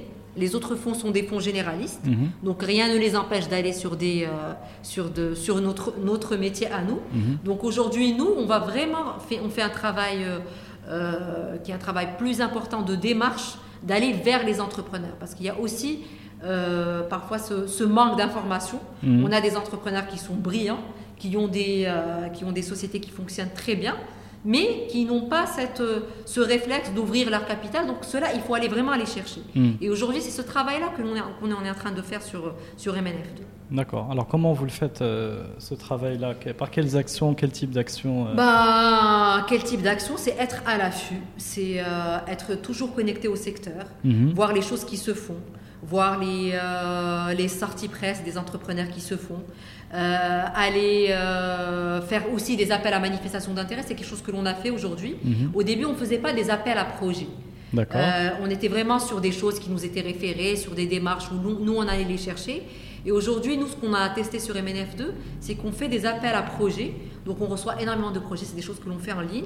Et nous aussi, on, on- on sélectionne parmi 15 ou 20 entreprises que l'on reçoit, bah, les meilleures qu'on va décider d'accompagner. D'accord. Et euh, je, me, je me pose la question, est-ce que les, euh, les entrepreneurs marocains qui sont à l'étranger, est-ce qu'ils sont... euh, et qui veulent bien entendu entreprendre au Maroc, hein, des jeunes, on peut penser à des jeunes étudiants qui ont des idées pour leur, pour le, pour Alors, leur- leur en pays d'origine. aujourd'hui, la diaspora Mhm. est, un, est clairement une cible que nous, on privilégie. D'accord. pas qu'on privilégie, mais c'est-à-dire à, à laquelle on s'intéresse beaucoup plus que le premier fonds. Parce qu'il se passe énormément de choses à l'étranger, Hmm. d'entrepreneurs marocains qui veulent rentrer, mais qui ont peur de rentrer. Hmm. Donc ça aussi, c'est vraiment un gros travail que l'on fait en étant en connexion avec des plateformes étrangères, Mhm. avec des accélérateurs étrangers.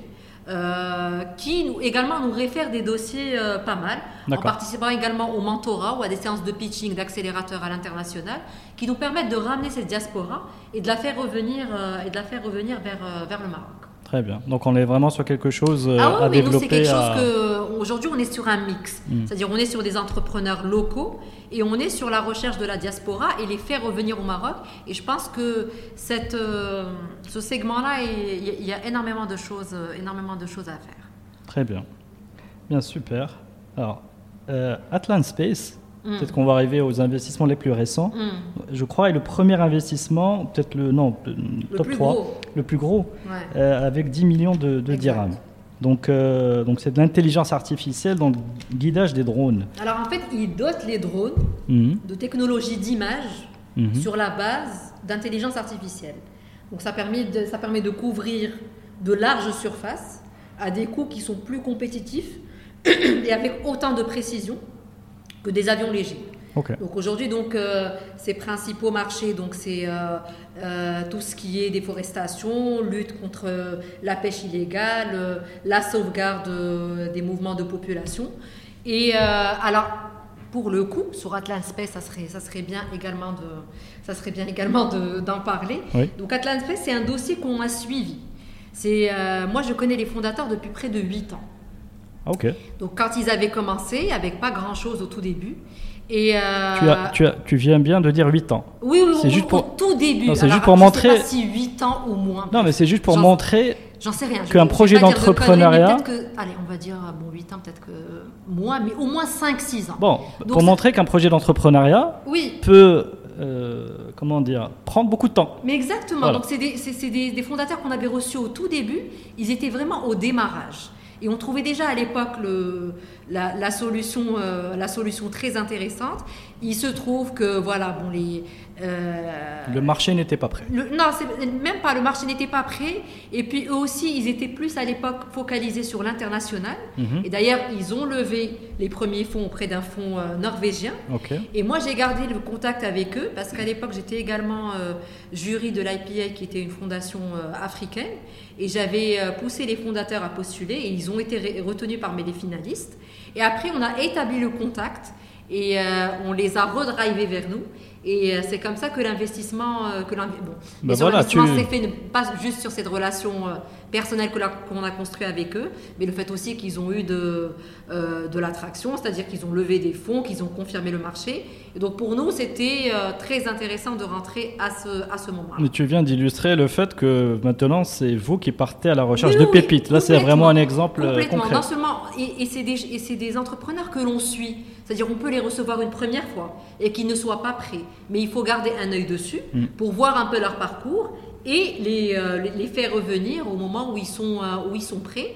Et, et c'est une action où... euh, C'est-à-dire, même quand on les perd de vue, on continue à faire des choses pour eux. Par exemple, là, typiquement, Atlant Space, quand on l'a orienté vers l'IPA, bah, ça veut dire que là, il y avait déjà une relation solide et de confiance qui était déjà mhm. établie et euh, qui nous permet de, de, garder le contact et euh, de faire que les entrepreneurs euh, reviennent beaucoup plus apaisés vers nous. et moi, je suis très contente pour Atlas Space. Vraiment, c'est un dossier qui, que pour nous est une, jolie réalisation. Bah, félicitations pour, pour eux et pour, pour, pour, le fond et pour toi. clairement, clairement. Mais est-ce que ce premier investissement n'est pas le marqueur C'est le troisième. Pardon, ce, de, le, le c'est le troisième du MNF2. Le premier de cette dimension-là. Oui, c'est le premier avec un ticket important. Voilà, ce important ou record. Est-ce que c'est pas le marqueur d'une euh, d'une volonté de, de, financer un peu plus et donc, est-ce que c'est pas un appel aux, entrepreneurs qui nous écoutent ben, si, pour leur dire qu'il y a des ouvertures? Oui, parce que les tickets d'investissement sont là et que c'est pas qu'on ne souhaite pas les faire, mais mhm. quand l'occasion et l'opportunité est là et que ça vaut le coup, ben mhm. on, on met le paquet et on met le ticket d'investissement nécessaire en face. Très bien. Mais est-ce qu'il y a. Alors finalement, je vais revenir peut-être à juste une impression, vraiment de l'extérieur, mais est-ce que c'est tout, tous ces projets donc, de, qui font appel au financement Oui. Donc vous faites le travail d'évaluation, mhm. donc euh, ce que tu disais du projet, donc l'équipe, le marché, oui. et, la, et la conjugaison de, des deux pour la pérennité du projet.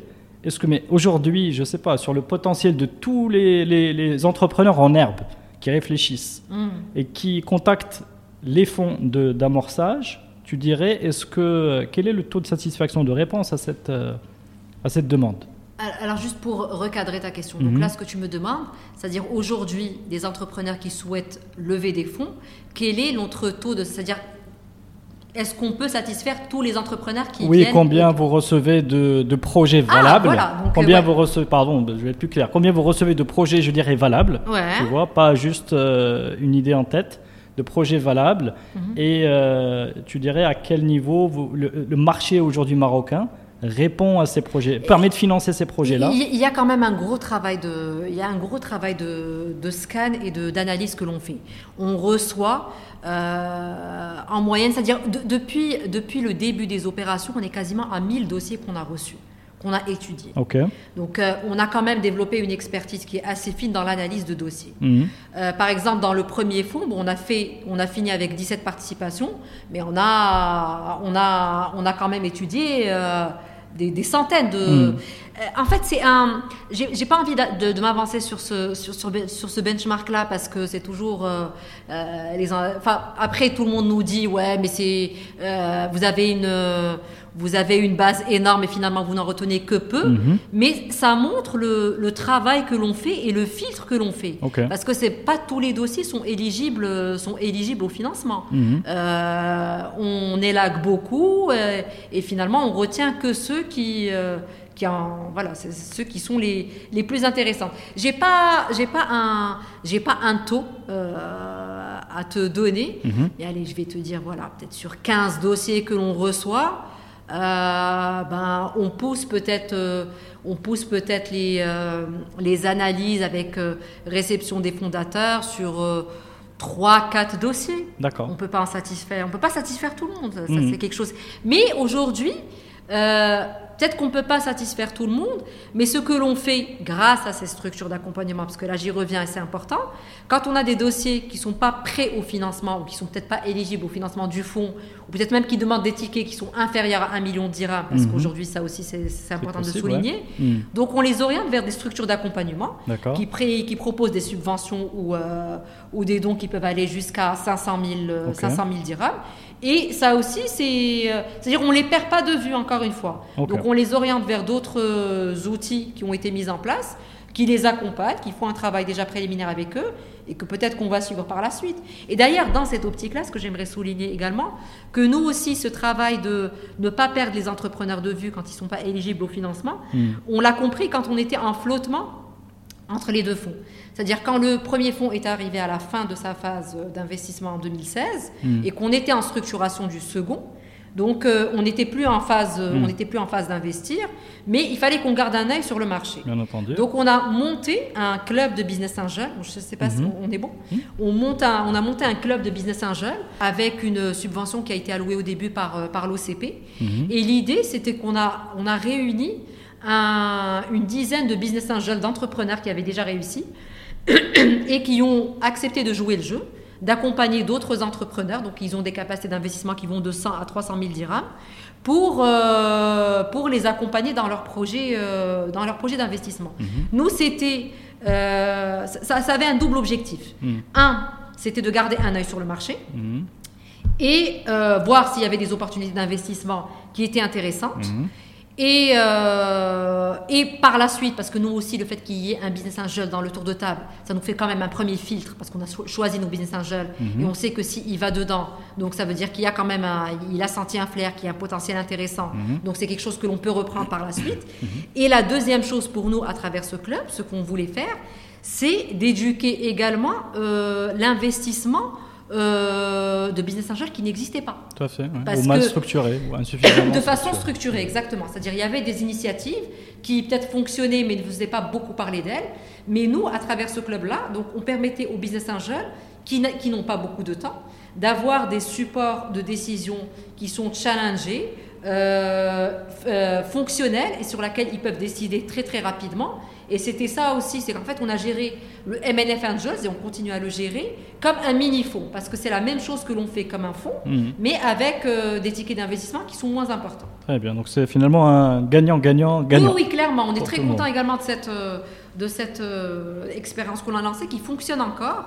Et en fait, l'idée, c'est qu'on leur présente des dossiers. au début, on leur présentait des dossiers mensuels, deux dossiers mensuels. Et, et on le faisait ça sur, euh, sur une période euh, assez rapprochée. Mhm. Et là, aujourd'hui, pour, euh, pour, enfin, pour optimiser un peu les calendriers de chacun, on est, sur des, on est sur des sessions trimestrielles avec plus de dossiers. Et on a eu des financements qui ont été concluants avec des business angels. Ok, très bien.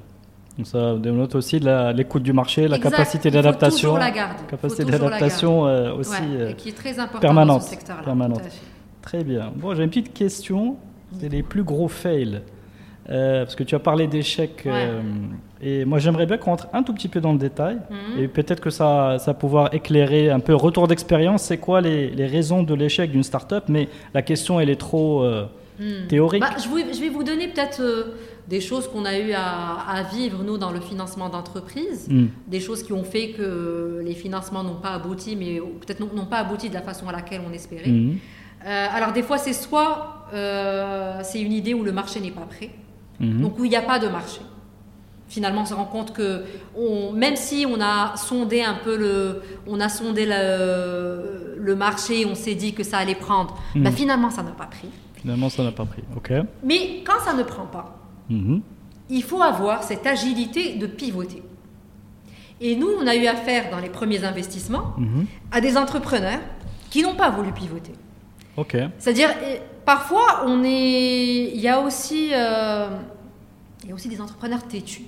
Mhm. C'est-à-dire, on peut comprendre nous que le marché ne soit pas prêt, et peut-être que ce qui a été présenté. On ne peut pas prendre des exemples concrets. Non, je n'irai pas sur des exemples concrets parce qu'on est bon. sur des choses assez généralistes. Je vais rester très flou, mais ça peut parler à, à l'écosystème. Et je pense que cet écosystème est assez intelligent pour comprendre de qui, euh, de qui je parlerai. Mais c'est pas l'objectif, je pense, de ce, de ce podcast. L'idée, c'est vraiment de sortir avec des, des Oui, de- apprentissages mais- sans aller sur des exemples définis. Non, mais l'exemple, c'est pour, euh, c'est pour mieux assimiler euh, Non, mais l'idée. c'est- mais c'est très clair. C'est-à-dire Euh. aujourd'hui, mais enfin, je pense que il faut accepter. C'est-à-dire les entrepreneurs, les actionnaires l'acceptent. C'est-à-dire nous, quand on investit Mhm. et on sent que ça prend pas comme on l'aurait souhaité, Mhm. on, et c'est notre, et c'est notre rôle d'orienter les entrepreneurs différemment. Mais c'est au bout de combien de temps alors qu'on sent ce, ce marché qui Ça répond se passer sent, plusieurs mois, sent, plusieurs semaines C'est-à-dire quand on Bon. met les moyens, les investissements marketing, les trucs. Ok, d'accord, c'est après- c'est après les dépenses Voilà, marketing, et- Exactement. Et Mhm. on sent que ça prend pas. Ok. Bah, au bout d'une année, on se dit voilà, on peut faire un petit bilan d'étape. Voilà, au bout d'une année. Bon, on très peut bien. pivoter. C'est-à-dire, nous actionnaires, on l'accepte. Mais il faut que les, et des fois. bon, c'est vrai qu'on est sur des parties, des prises de participation minoritaires, mais il faut que les entrepreneurs le veuillent aussi. C'est-à-dire Mhm. quand on, on, on essaye de, de les orienter vers une stratégie ou vers une façon d'aller sur le marché qui est différente, il faut qu'ils le veuillent parce que nous, on n'est pas dans le day-to-day. Mhm. On n'est pas dans de l'exploitation. C'est pas nous qui allons porter le métier. Nous, on suggère et on leur dit voilà, nous, on aurait fait ce truc-là différemment. Vous êtes dans la recommandation. On est dans la recommandation et, euh, et parfois, nous, on a quand même pas mal de recul, on a de l'expérience également.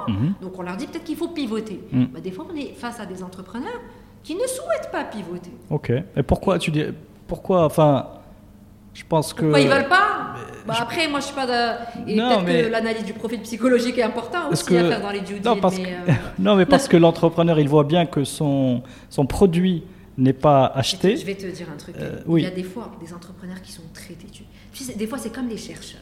Mhm. Ils sont persuadés Mhm. que la chose qu'ils t'ont présentée Mhm. telle qu'elle, eh ben, c'est celle qui va réussir et avec cette façon-là. D'accord. Des fois, ils n'ont pas ce retour. Mais peut-être qu'ils ont raison, mais qu'il leur faut peut-être pivoter un peu et bifurquer et revenir à ce chemin le Oui, temps que le marché l'accepte. Le Mais- temps que le marché l'accepte. Voilà. Nous, on ne veut pas qu'ils s'éloignent de leur idée de base, Mm. mais c'est juste gagner de l'argent, se faire un matelas, pour peut-être affiner la solution et faire qu'elle soit plus euh, recevable par le marché. On ne veut pas qu'ils se, qu'ils s'éloignent, Mm. mais c'est juste des, c'est juste, si tu veux, des stratégies Mm. pour attendre que le marché soit prêt. Sans dénaturer Sans dénaturer. le, le, cœur, euh, le noyau, la valeur Oui, ajoutée, oui, euh, l'inventivité, la créativité. Non, parce que nous, quand on rentre, c'est sur ces éléments-là. Mm. C'est parce qu'il y a cette, euh, cette chose qui différencie Mm. du reste. Et nous, on ne veut pas la dénaturer, Très on ne- veut pas l'étouffer. Mais juste, des fois, il faut rester également à l'écoute du marché et savoir pivoter, rester agile le temps que ce marché prenne. Donc ça, quand tu as des entrepreneurs qui ne souhaitent pas aller dans cette direction-là, Mhm. bah, ça peut aller dans des flops. Oui. Et après, on n'y peut rien. Ok.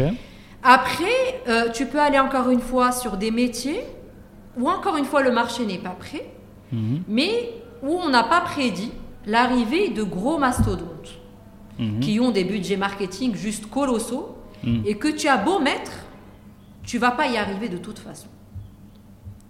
Oui, je vois, je vois un peu l'idée. Tu vois? Je vois, je vois un peu l'idée. Et donc ça, ça va nécessairement ralentir le Ça va développement. ralentir, voir s'il n'y a pas des options de rapprochement avec ce mastodonte-là qui ne souhaite pas peut-être racheter la petite entreprise dans laquelle tu investis. Alors je vais être un peu provocateur. Ouais. Est-ce que l'analyse des risques a été incomplète? C'est-à-dire cette entrée.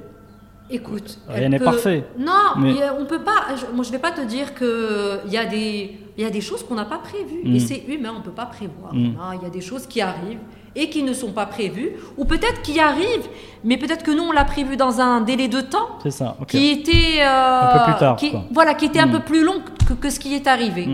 Et euh, bon après, euh, voilà, on peut pas. Et là, peut-être qu'il faut pivo- repivoter. Nouveau, une- alors parce que- là, alors c'est soit il faut bifurquer encore une fois. Oui. Hmm. Euh, soit essayer de se rapprocher euh, de ce mastodonte-là qui est arrivé, parce qu'entre-temps, il y a quand même euh, une entreprise locale qui a fait le travail, qui a une data, qui a quelque chose qui peut servir. Mais quand c'est un métier qui marche fondamentalement euh, au budget marketing et à la communication, euh, bah, au bout d'un moment, même quand on a un fonds dans le tour de table, et c'est là où on se dit, bah, peut-être que ce fonds-là euh, doit aussi se repositionner, peut-être arrêter l'hémorragie. Mm. Et puis c'est là où nous, on n'arrive pas, on pas à suivre. Hmm. Je comprends. Alors, autre chose d'apprentissage, euh, c'est quand on, on, a- on investit euh, sur des entrepreneurs qui ne sont pas dédiés totalement à l'activité qu'ils soumettent. Hmm. Là, c'est un flop total.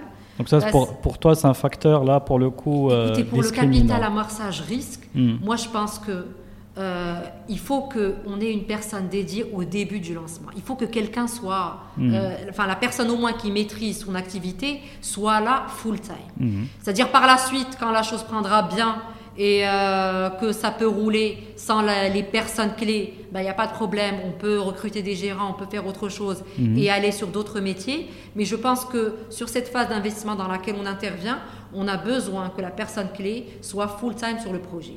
Euh, au tout début, c'est des choses que nous, on ne connaissait pas forcément. Donc on a appris avec le premier Mhm. fonds. Et euh, alors, des- et- et encore une fois, il faut nuancer. Full dédié ou la grosse majorité du temps à ce truc-là, à- à- au métier qui le, enfin, à l'opportunité d'investissement qu'il présente. Parce que quand c'est pas le cas, eh ben, nous encore une fois, on n'est pas dans de l'exploitation. On n'est pas là à faire le comptage de, des heures passées sur le, Mhm. sur le, sur le projet. Mais- On le sait par la suite quand il y a d'autres activités. Donc on peut comprendre. Alors, juste pour comprendre, pardon. Mm. Euh, dans... Imaginons, j'arrive avec un projet euh, d'amorçage, c'est ça, avec euh, un million de dirhams. Ah. Est-ce que dedans, il y a. euh, pour que ce soit une activité à temps plein ou à majorité, est-ce que dedans, je finance un, vous financez un salaire, par exemple? Mais, c'est sur Pour sur le- mais, mais c'est ça, mais, c'est ça le truc, c'est-à-dire pour que cette personne l'a dédiée, Hmm. et ben dans le plan de financement que l'on fait avec elle, Mhm. on fait en sorte qu'elle soit, bon, déjà elle est actionnaire. Mhm. euh, c'est déjà, c'est déjà ça. Donc, de toute façon, il, il doit y avoir une montée de dividendes à un moment ou à un autre. Mhm. Mais on fait en sorte qu'elle ait un salaire décent pour se consacrer pleinement Donc à cette mettez, activité. donc vous mettez en place des conditions pour. Bien sûr. Très bien. On va pas lui dire. euh, Voilà. Non, parce qu'après, la, la non, non, personne. on va pas lui dire tu vas crever la dalle, tu vas rien faire, et, mais, mais- mais on veut que tu sois full time sans avoir de salaire. C'est pas quelque chose que l'on fait. Donc on offre quand même un.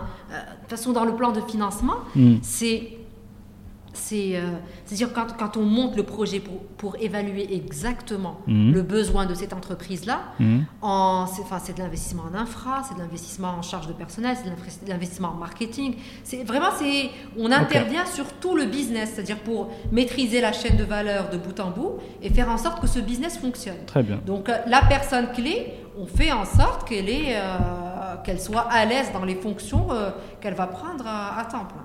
Très bien. Donc en fait, euh, il n'a aucune raison pour pas s'investir fortement ou totalement aucune. dans le Après, projet. Et c'est euh, une, et je suis d'accord, complètement d'accord, c'est une condition euh, Ouais. Bon après, euh, voilà. très importante. Mhm.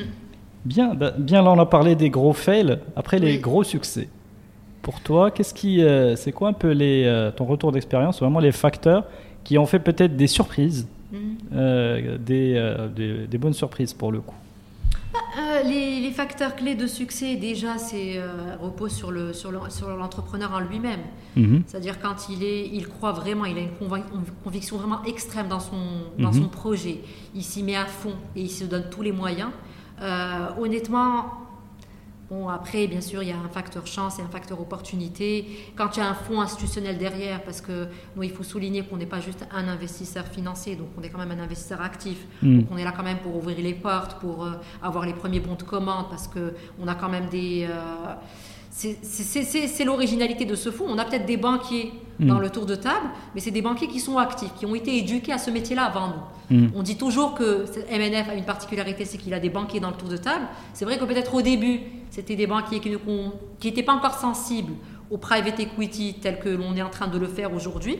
Mais d'ailleurs, on a prouvé d'ailleurs avec le MNF2 que c'est des gens qui sont maintenant très à l'aise avec le métier, mais qui ont grandi avec nous. Mhm. Donc, euh, c'est quand même des, des têtes de pont qui sont euh, qui s'engagent aujourd'hui dans le fond. Mm. Donc, ils ont un carnet d'adresses, ils ont une expertise, donc ils contribuent quand même au développement de, de l'activité indirectement avec nous. Donc, quand euh, on a un, un entrepreneur dédié, qu'on a quand même cette relation de, de proximité, de confiance qui est établie, Mhm. bah, c'est clair que c'est quelque chose qui fonctionne. Il faut bien sûr gérer les entreprises en, le terme classique, en bon père de famille. C'est-à-dire, il ne faut pas la vider de, sa, de son contenu. Mhm. Et ça aussi, c'est quelque chose sur laquelle nous, on doit veiller. Mhm. Donc, il faut faire en sorte qu'il y ait de la création de valeur. Il faut vraiment qu'il y, ait- qu'il y ait de la création de valeur pour que les choses euh, réellement fonctionnent. Euh, moi, j'ai un, un exemple, de toute façon, c'est- public aujourd'hui. Euh, aujourd'hui, Manavette. Manavette, Mhm. c'était une société dans laquelle, on a, dans laquelle on, a, on a investi au tout début. Donc, qui faisait du VTC. Mhm. Donc c'était que du transport, voilà, c'est comme du transport particulier. Et euh, nous, quand on a investi, donc il a fait ce pivot parce que c'était un, mar- un marché qui commençait à arriver à, qui commençait à arriver à, à son plein, donc il n'y avait pas beaucoup d'ouverture.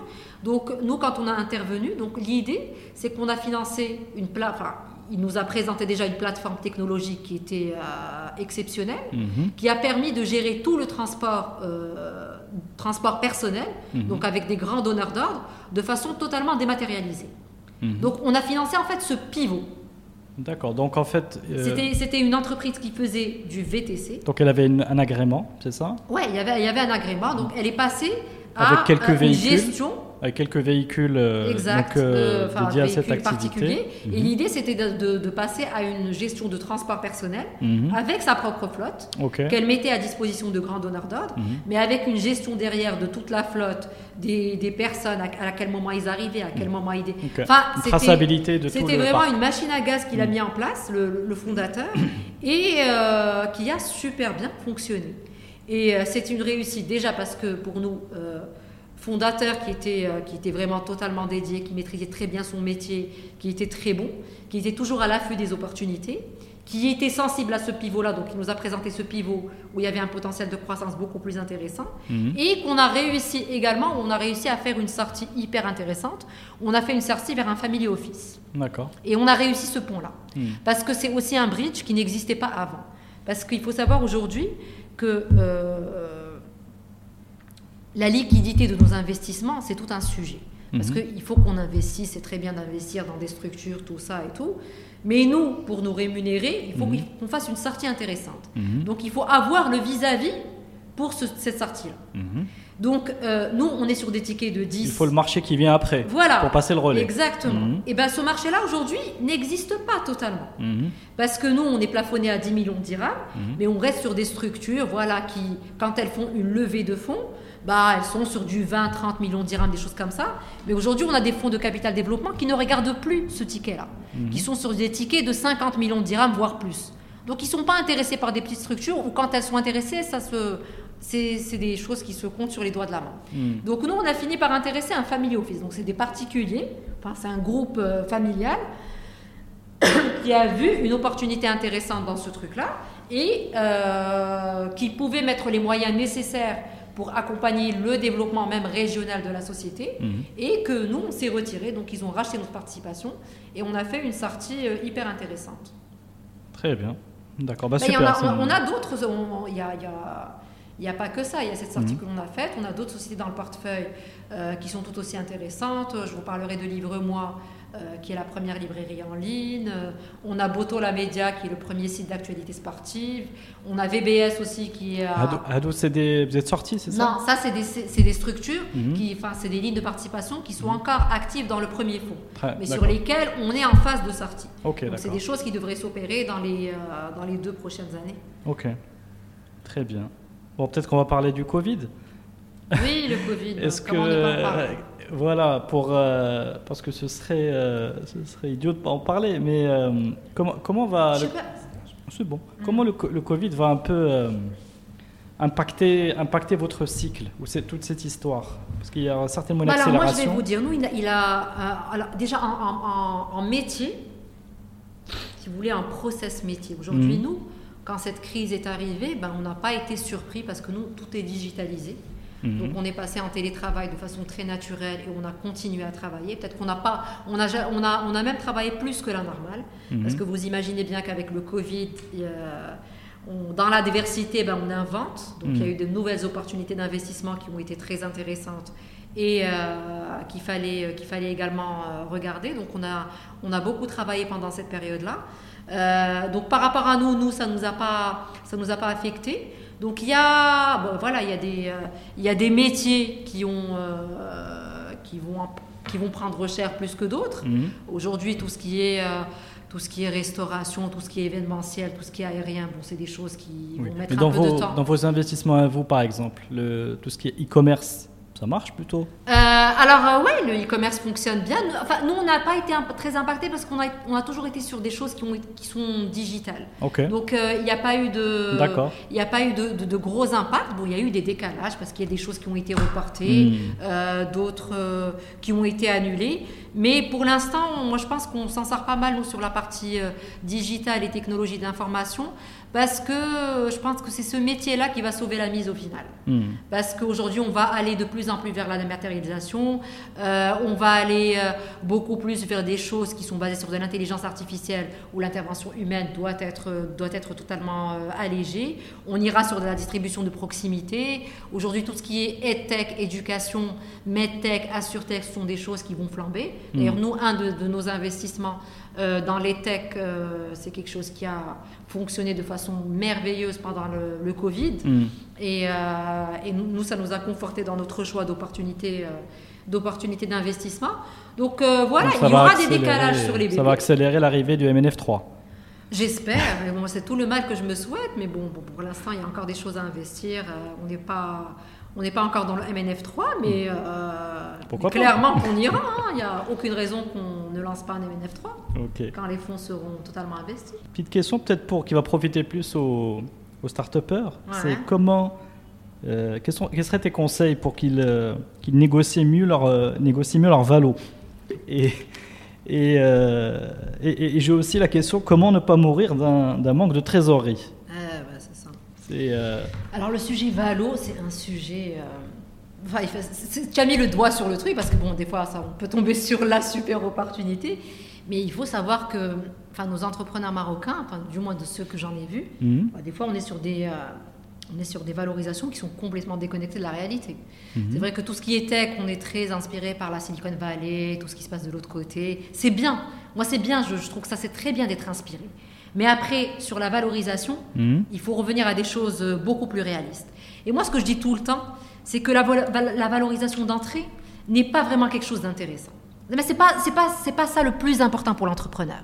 Pourquoi? Mhm. Parce que on mise sur des choses nouvelles, donc il n'y a pas beaucoup de euh, c'est-à-dire en termes de flux, même si on, tu moulines les BP, tu moulines tout ça, donc on est quand même sur euh, euh, une perspective qui est, assez limitée parce qu'il y a plein de choses qui peuvent, qui peuvent arriver. C'est un secteur qui bouge énormément. Mhm. Donc la valorisation d'entrée, il faut qu'elle soit réaliste, pas complètement déconnectée du marché marocain.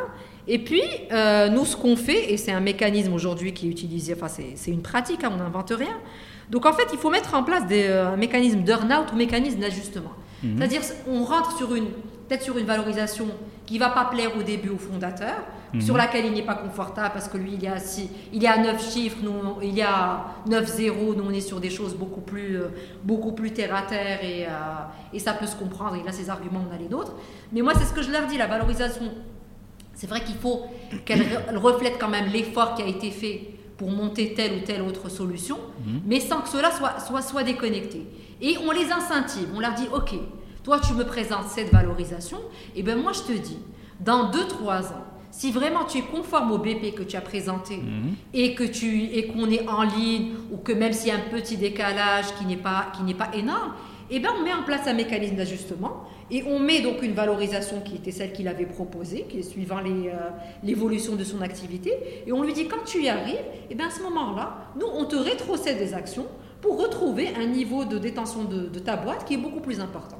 Et ce mécanisme d'earn-out et d'ajustement, c'est quelque chose qui est très fait aujourd'hui et je pense que les entrepreneurs commencent à être sensibles à ça. Hmm. Parce que euh, c'est comme ça que les choses peuvent fonctionner et c'est comme ça qu'ils peuvent euh, institutionnaliser le tour de table. Bon, donc vous allez dans leur sens là complètement pour les rassurer par rapport à ça euh, et, les, inciter et à... En fait, finalement, ça les conforte et, tu les mets parfois devant leurs contradictions. Tu hmm. leur dis, ok, tu veux qu'on aille sur ce BP-là, qui peut-être nous nous semble peut-être déconnecté, et bien quand tu arriveras à ce chiffre-là, ben moi je te rétrocède.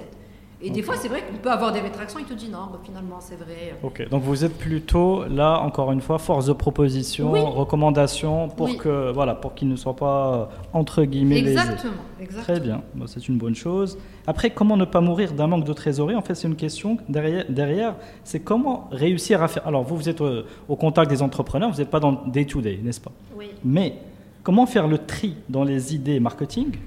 Je dois par exemple promouvoir mon produit. Euh, hmm. Euh, dans quoi je dois investir? Est-ce que je dois investir dans la tech ou dans le soft ou dans le, ou dans le marketing? Comment vous, vous, vous réussissez voilà, à optimiser un peu ces, ces, dépenses qui, qui, sont aussi un peu incertaines? Là, c'est incertain, mais euh, aujourd'hui, quand, au début, quand on a des dépenses marketing, aujourd'hui, nous, on a l'expertise aussi pour, euh, pour benchmarker, c'est-à-dire mhm. on sait c'est quoi le, le, taux de conversion, c'est-à-dire si tu mises tant, à quel moment telle personne va acheter. Aujourd'hui, il y a des études, il y a des benchmarks, il y a des choses.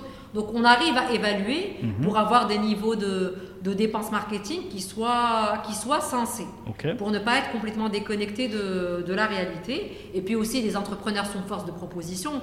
Nous, on fait notre taf, mais ils font leur taf tout aussi bien que nous, parfois même mieux sur des secteurs qu'ils maîtrisent. Donc parfois ils nous alimentent, parfois on ajuste, mais l'idée c'est vraiment d'arriver sur une poche d'investissement où, euh, où le promoteur sera à l'aise pour naviguer au moins pendant les deux ou trois premières années.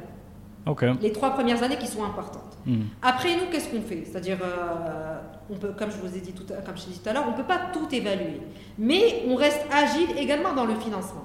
Par contre, s'il y a des opportunités qui arrivent, qui n'étaient pas prévues initialement, ou s'il y a des investissements qui vont avoir un peu plus d'impact et qui n'ont pas été évalués euh, avant, donc on fait du follow-up, c'est-à-dire on remet de l'argent et on investit euh, et on investit davantage. Donc euh, on peut soit on peut monter dans le capital, ou alors on peut monter, on met en place des comptes courants d'associés qui vont leur permettre d'aller sur des- ces nouvelles opportunités qui n'étaient pas au début euh, évaluées dans les BP initiaux. Ok, très bien, Ah, super, très Donc on clair. reste agile. Très clair. Maintenant, une question plus de curiosité sur le fonctionnement interne du fonds? Mm, Je crois qu'il y a un comité de d'investissement, c'est ça? Tout à fait. C'est juste pour euh, éclairer un peu ceux qui nous écoutent. Est-ce que c'est Dounia Boumedi qui décide euh, dans son bureau de qui euh, quel dossier doit être financé ou c'est plutôt plus collégial comme décision? Dounia Boumedi décide et force de proposition claire par Mhm. rapport aux membres du comité. D'accord. Euh, après, euh, ouais, c'est nous qui pré- présentons au comité d'investissement. Donc, euh, Donc vous recommandez des dossiers clairement bien, bien, sûr, étudiés, parce que c'est nous qui sommes en contact, qui Mhm. sommes en contact avec les entrepreneurs. Mhm. Donc c'est nous qui validons et qui présentons les dossiers qui sont les plus aptes à être financés.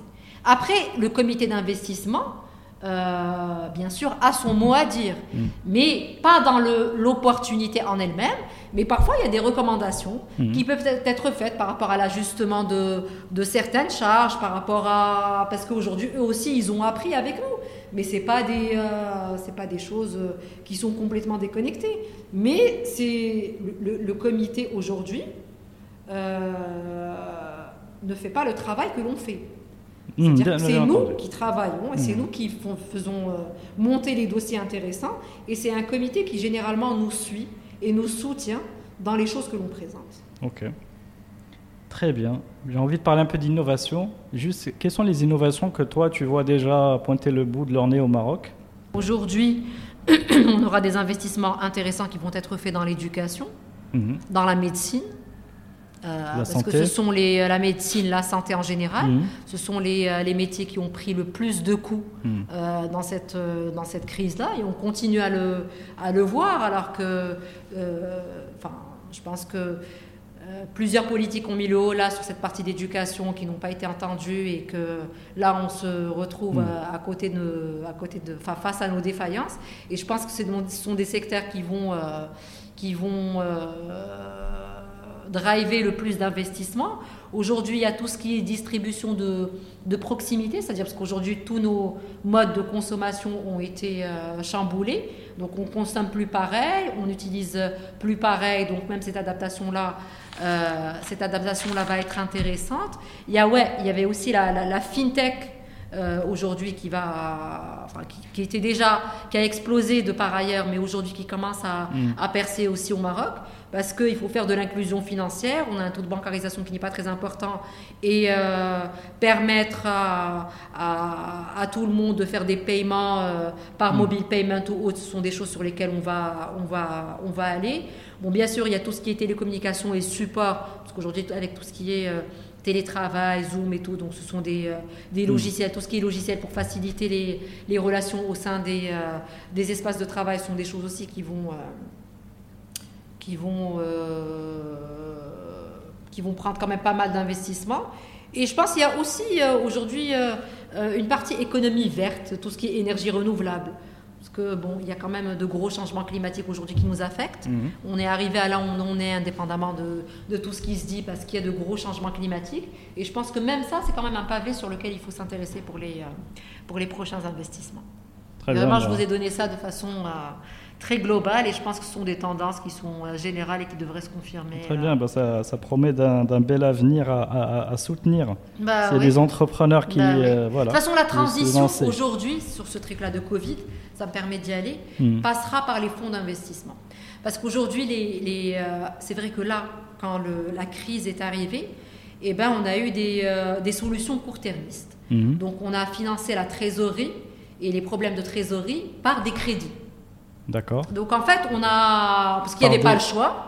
Et- D'accord, donc par des crédits, c'est-à-dire que le fonds prête Non, non, pas nous, je vous parle en général. Ah, je ne ok, suis pas sur pardon. la partie fonds. Aujourd'hui, je vous dis que ce qui est dans l'économie marocaine. Oui, l'opérateur comment on a- économique a- on a pu sauver un peu, Hmm. c'est que encore une fois, la CCG a mis en place des crédits, d'amanoxygène, tout ça, pour, que, euh, pour euh, soulager un peu les tensions de trésorerie Hmm. qui, se sont, euh, qui se sont manifestées suite à la crise de Hmm. Covid et les, et les sociétés qui ont été impactées. Mais on a juste euh, soigné euh, le mal par le mal, c'est-à-dire par des, on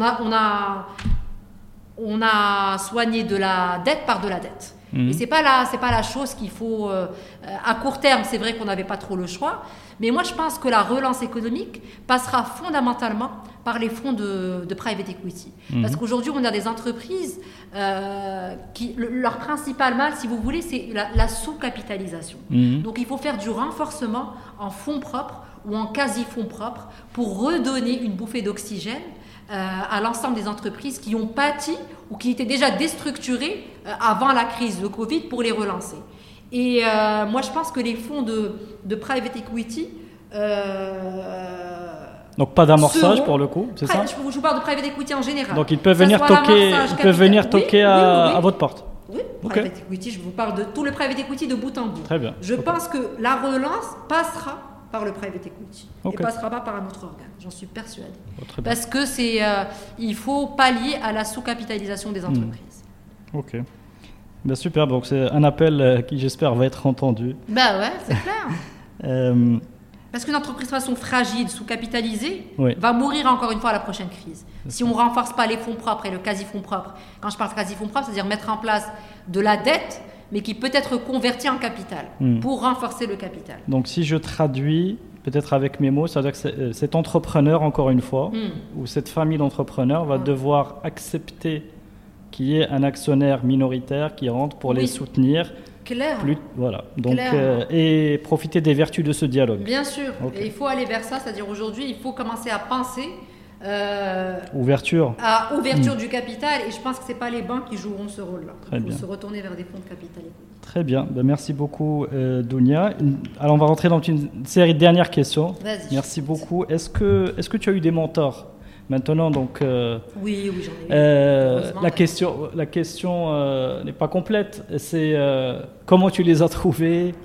Comment Enfin, moi, euh, j'ai eu la chance d'en trouver un qui est juste à côté de moi, qui est mon mari. Et j'en parle pas très, très souvent. Oui. mais euh, qui a été d'un très grand support pendant tout ce que j'ai fait euh, Mhm. depuis euh, ces dizaines d'années, et notamment depuis que j'ai pris mes fonctions dans ce fonds-là. Donc c'est quelqu'un qui, est, qui a toujours été très visionnaire, qui a toujours été très dans la tech, Mhm. et euh, qui était dans la tech, je pense, bien avant pas mal de personnes, et euh, qui m'a toujours nourri. Mhm. Euh, en termes de challenge, en termes de, de projection. Et euh, moi, c'est ma première, euh, honnêtement, c'est ma première source d'inspiration. Très bien. Après, clairement, c'est c'est des personnes que l'on rencontre Mhm. aussi. Moi, j'ai eu l'occasion de, de travailler avec des personnes hyper intéressantes quand j'étais quand enfin, quand, quand j'étais dans, les- dans le fond de, Mhm. de Capital Développement et j'ai eu l'occasion d'en rencontrer pas mal, même quand j'étais là. Et euh, des gens qui, qui te donnent une marge, de, une marge de manœuvre intéressante, qui te laissent évoluer et, euh, et qui sont pas dans ce...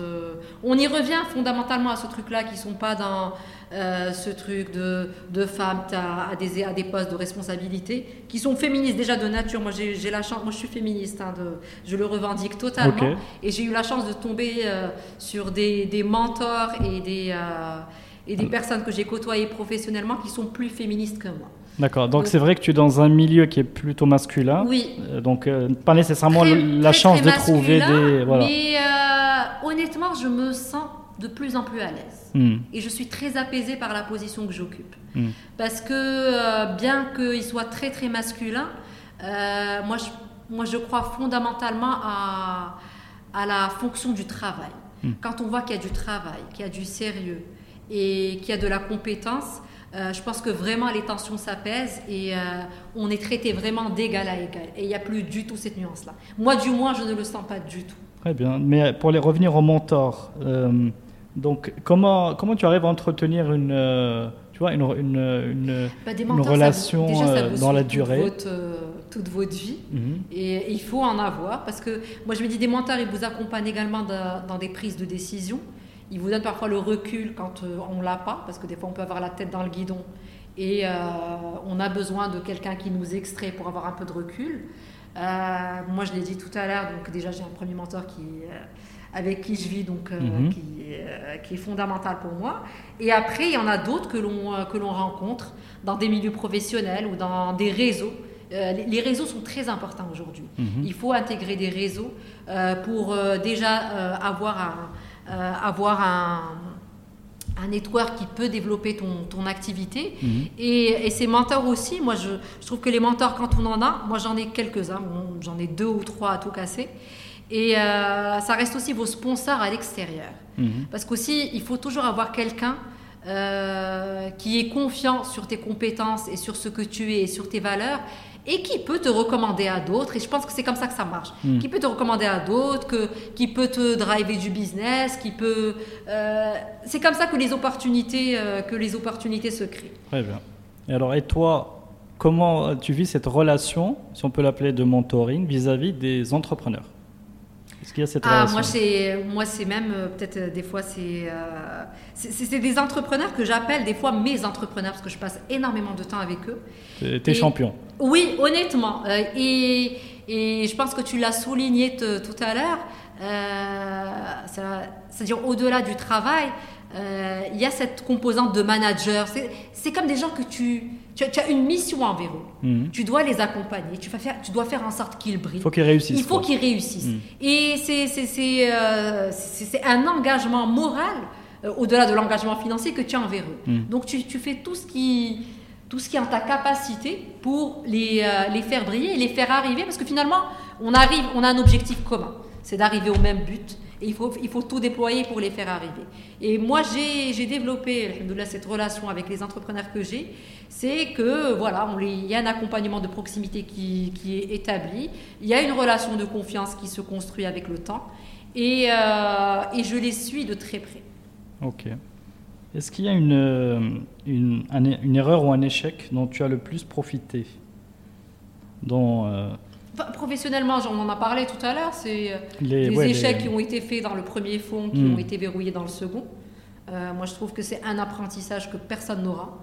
Euh, parce que nous, on l'a vécu, Mm. on l'a senti et, euh, et on sait maintenant comment, on l'a- comment, comment l'appréhender dans le second fonds. Et donc ça vous Donc, profite en fait in Oui, fine. oui, totalement. C'est vraiment un, un apprentissage.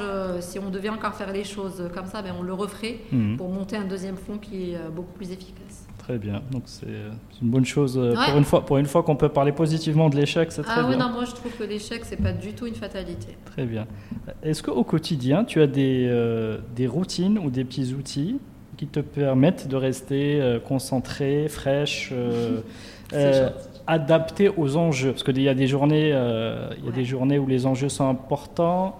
Euh, voilà, c'est des petites routines euh, qui. Bah, moi, j'ai. Enfin, on essaye de garder quand même une activité physique qui, Mhm. est, euh, qui est correcte. Donc, moi, je cours de temps en temps, mais moi, je ne suis pas marathonienne ni quoi que ce soit. Vraiment, je cours pour le plaisir. Et ok, quelle qui- fréquence? Je suis à deux jours par semaine, Ah, mais c'est quelque chose qui me. Bon, c'est vrai que là, maintenant, avec le Covid, je me suis relâchée un peu, mais généralement, je suis sur ce, sur ce rythme-là. Et puis, au-delà de ça, moi, je pense que euh, avoir un noyau de famille, c'est important, parce Mhm. que des fois, il faut vraiment se recentrer sur l'essentiel. Et euh, la famille est très importante pour se reconnecter avec les choses importantes, et c'est ça qui donne quand même une bouffée d'oxygène. Et il y a aussi les amis, moi c'est- très important. Moi j'ai j'ai un noyau d'amis euh, qui, me, qui me donne une énergie incroyable pour continuer et, euh, et je, je suis privilégiée de les avoir. Très bien. Elles se reconnaîtront. Ok, très bien. Donc c'est important de bien connaître ses, euh, fondamentaux. Oui, oui, enfin moi c'est vraiment, la... hein, oui, c'est vraiment au quotidien. Mm. Ce sont des, des- des- des amis de très longue date avec qui j'évolue. La famille, ben, il faut se recentrer, c'est hyper important, une activité physique et se détendre. Parce que euh, euh, des fois, il faut vraiment éviter le superflu et, aller à, aller à l'essentiel. Est-ce que, est que tu prends du, du plaisir professionnellement? Ah, j'adore. Honnêtement. Voilà, c'est je pense une question importante. Mais moi, j'ai un plaisir énorme à mhm. venir travailler. Moi, je, je, pense que c'est ça l'ADN, c'est-à-dire quand on se lève le matin mhm. et qu'on est content de faire le travail que l'on fait. C'est ça. Et c'est là où on se dit que, bon, on est privilégié de faire ce que l'on aime. Et moi, je m'éclate dans ce que je fais. Très bien. Euh, question sur les livres qui t'ont inspiré ou euh, euh, vu que tu es ou alors euh, que tu as découvert? Alors je, lis un parce que je savais que tu allais me poser cette question aujourd'hui. Mhm. C'est un, livre que je lis aujourd'hui qui s'appelle L'art de s'en foutre subtilement. Ok. De Mark Manson.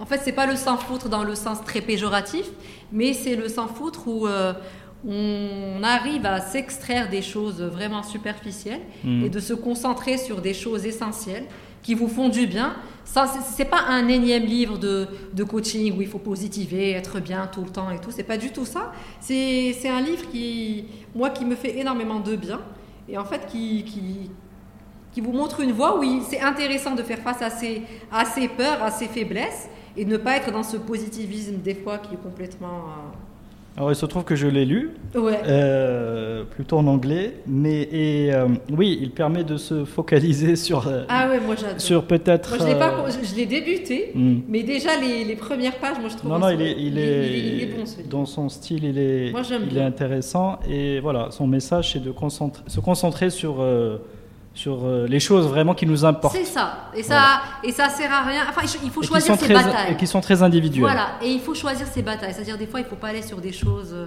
qui valent pas le coup, où on va dépenser une énergie folle et finalement, ça va mener à rien. Et, ça permet de dupliquer ça même dans le, sur le côté professionnel. Absolument. Euh, bah voilà, des, des, fois, on réussit pas des choses, on entend plein de choses et, et puis après, il faut, il faut, se faire une carcasse et puis essayer d'avancer et se concentrer sur le, travail et la mission que l'on mène. Très bien. Ben, merci beaucoup, Dunia. Merci à toi. On a fait le tour. Euh... Bah, j'espère que j'ai répondu. Peut-être qu'il y a des choses qu'on aurait pu balayer plus lentement, mais on a quand même une contrainte de temps. Oui. J'espère avoir répondu à, toutes tes questions. Je pense, que, je pense qu'on a, on a fait un, petit deep dive dans ton métier. Et ça va, je pense, beaucoup intéresser des entrepreneurs qui vont dire finalement euh, qu'est-ce qu'ils font est-ce que j'ai intérêt à y aller ou pas? Je pense qu'on a quelque part porté ce message pour qu'ils y aillent. Allez-y. Donc, euh, euh, euh, faites acte de candidature que vous soyez au Maroc ou à l'étranger. Oui, voilà. clairement. Je pense qu'on a on a appris à mieux te connaître et voilà. Bah ouais, j'espère. et des que ce soit des jeunes femmes ou des garçons, peu importe, ils vont. ah non, le genre. Voilà, ils vont ils vont euh, se reconnaître dans ton discours, dans ton parcours. J'espère, honnêtement, c'est, si, vraiment il y a un message à retenir, bon, je pense qu'on a un peu parcouru le métier, notre façon de faire, on a expliqué certaines choses qui peuvent être euh, inaudibles ou mal interprétées de l'extérieur, et je te remercie d'avoir euh, mis le doigt sur certains aspects, parce que c'est important de le faire de temps en temps. Et moi, clairement, c'est-à-dire aujourd'hui, les fonds sont là, il faut juste avoir le bon dossier et puis euh, penser au private equity comme source de financement. Voilà, donc prenez, prenez des risques. Voilà, c'est notre message. Il faut, il faut en prendre. Très bien. Ben, merci beaucoup, Dunia. Merci à toi. Merci, à très bientôt. Et à vous tous qui nous écoutez, ben, merci d'être restés jusque-là. Ah, Continuez de soutenir, d'écouter des podcasts et d'écouter Génération Kairos. N'oubliez pas de liker cet épisode. Et je voulais juste faire un petit clin d'œil au travail que tu fais parce que c'est un, moyen de communication aujourd'hui qui est génial, parce qu'on se laisse partir, et je pense qu'on a même fait l'exercice. On peut être euh, parler d'une chose et être. Euh, on aurait pu, on aurait pu faire trois heures. Oui, hein. on aurait pu faire trois heures, et ça se. J'espère que ça. Enfin, de ce que j'ai entendu, tes podcasts sont des choses qui se laissent écouter, et on se laisse euh, partir par ce, par ce nouveau mode de communication. Euh, et, tu as innové également, parce que c'est quelque chose qui n'existe pas forcément beaucoup au Maroc. Mhm. Et je voulais te féliciter pour ce que tu fais également. Ben, merci beaucoup. C'est euh, toute, euh, toute bienveillance et franchement, franchement bienvenue. Et donc, encore une fois, j'ai rien inventé. le podcast existe par ailleurs mais, t'es euh, adapté. Euh, c'est ça, on en parle encore. Mais ça a résonné, ça a résonné et comme on disait, tout entrepreneur part d'un besoin personnel. Enfin, ce serait d'ailleurs intéressant de voir les entrepreneurs qui sont passés euh, chez toi, enfin chez mm. vous, combien étaient porteurs de problématiques personnel. Mais généralement, les idées viennent de ce genre de choses. Hein. C'est, euh, voilà. Généralement, c'est des, euh, des, problématiques personnelles auxquelles on a été confronté. Et puis, euh, Ou alors, j'ai vu une opportunité de commerce en ligne. Bon, il y, y, a certainement un dosage entre les deux. Après, mais... c'est une question d'équilibre. Non, mais tu le fais très bien. Bah, merci. Bravo à toi. Merci beaucoup. Et euh, donc à très bientôt. À très bientôt. Euh, merci beaucoup. N'oubliez pas de liker cet épisode et de le partager sur les réseaux sociaux. Et à très bientôt pour un prochain épisode. Au revoir.